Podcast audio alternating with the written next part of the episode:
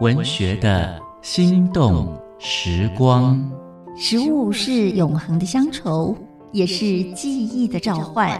借由一道道温暖脾胃的庶民美味，我们逝去已久的旧日时光和生命景致将再度重现眼前。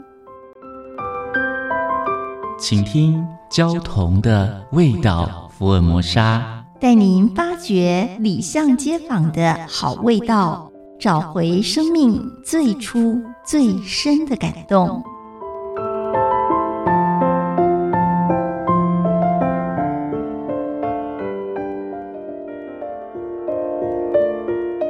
大家好，我是焦桐，今天和大家分享的是米筛木。米筛目米台北是台湾的传统米食，尤其是流行在客家庄，源自于广东大埔，香港叫银针粉，马来西亚叫老鼠粉。筛跟胎音很相似，所以台湾很多商店招牌都写成米台北米胎木。做法是用再来米磨成米浆以后，脱水，加入太白粉。蒸凝成团，经过铁叉板的筛动，擦出粉条，掉落滚水里面煮熟。但是必须注意的是，掺太白粉不可以掺太多，不然的话口感会太粉。板条的制作工序也是这样的，出制的时候形状宽扁，好像手帕毛巾。米筛木则是细圆的，两端尖细。两者的制作很相似，烹法也一样，口感一样。米筛木可以煮汤，也可以炒。煮汤是用猪大骨、鸡骨熬成高汤，加入韭菜、葱、油葱、香菇、虾米、豆芽、猪肉丝这些配料。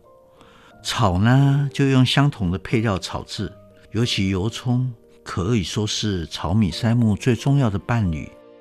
有一次专程去美容吃板条，经过了永安路中山路口的静字亭，一则故事忽然涌上脑海。听说祖父笃信文字神圣，书写有文字的纸张不可任意丢弃，必须集中在静字亭焚烧，以示敬重。母亲曾说：“因为祖父敬重纸，你们兄弟才会都读到博士。”我没有问他怎么会隔代庇荫呢？我几乎没有见过父亲，也从来没有见过收集大量字纸焚烧的祖父。他们的事迹好像烟一样飘渺，不如一盘炒板条来的实在。炒板条到了南洋以后，称为炒粿条，用深色酱油、鱼露、辣椒酱炒制，常见的配料有韭菜。豆芽、鸡蛋、芥蓝菜、虾仁，或者是蟹肉丝、血蚶、龙色、黑酱，实在是火辣辣的尤物。板条必须用存放半年以上的在来米制作，用老米，因为油脂比较少，所制造出来的板条比较有嚼劲。台湾的板条以新埔和美浓两地为尊。所谓的北新埔、南美浓，新埔都用纯米制作，叫做板条；美浓呢，就常加入地瓜粉或太白粉，叫做面帕板。闽南人就称之为龟阿屌。纯米所制作的米香比较浓，比较软烂，适合用高汤制成汤板。添加地瓜粉或太白粉，就比较具有弹性。比较耐于翻炒，可以制成干板。米山木比板条多了一种吃法，加入糖水就成为甜品。